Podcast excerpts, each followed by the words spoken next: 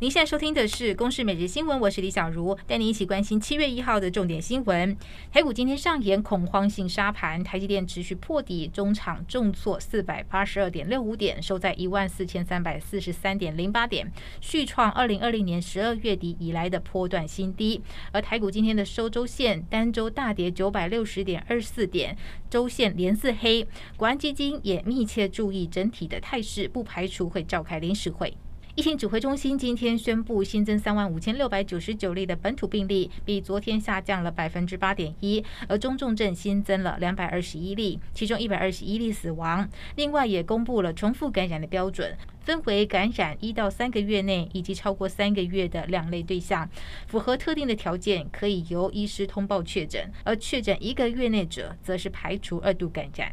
澳门媒体报道，一批由台湾进口的芒果样本新冠病毒检验呈现阳性。澳门市政署更将二十箱总共一百公斤的货物全数销毁。农委会主委陈吉仲在台南出席渔民座谈会的时候表示，全世界就中国对于农渔业的产品包装检测新冠病毒，呼吁中国应该要回到科学专业的角度来处理。新北两岁男童恩恩确诊病逝事件持续延烧，恩恩爸决定要请求国赔一元整，强调已经走投无路，才会用这种方式透过司法的手段来取得真相。对此，新北市长侯友谊表示，身为市长，保护市民也是他的职责，每一个生命的离去都要反省检讨。林敏书涉嫌施暴案件，新北地院首度传唤立委高嘉瑜出庭，而今天的开庭审理没有采隔离讯问，两人当面交互诘问。高嘉瑜表示，尽管会是二次伤害，仍要勇敢站出来，也希望法官能够判最重刑度。而林敏书的委任律师则回应，将透过诘问高嘉瑜，协助厘清事实的真相。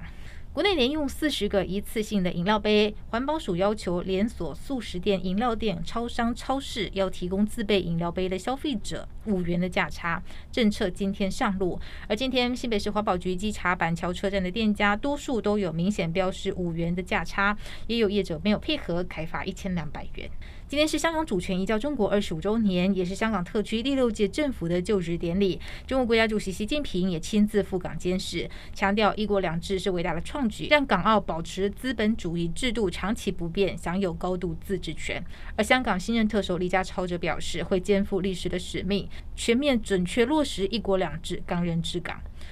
以上由公司新闻制作，谢谢您的收听。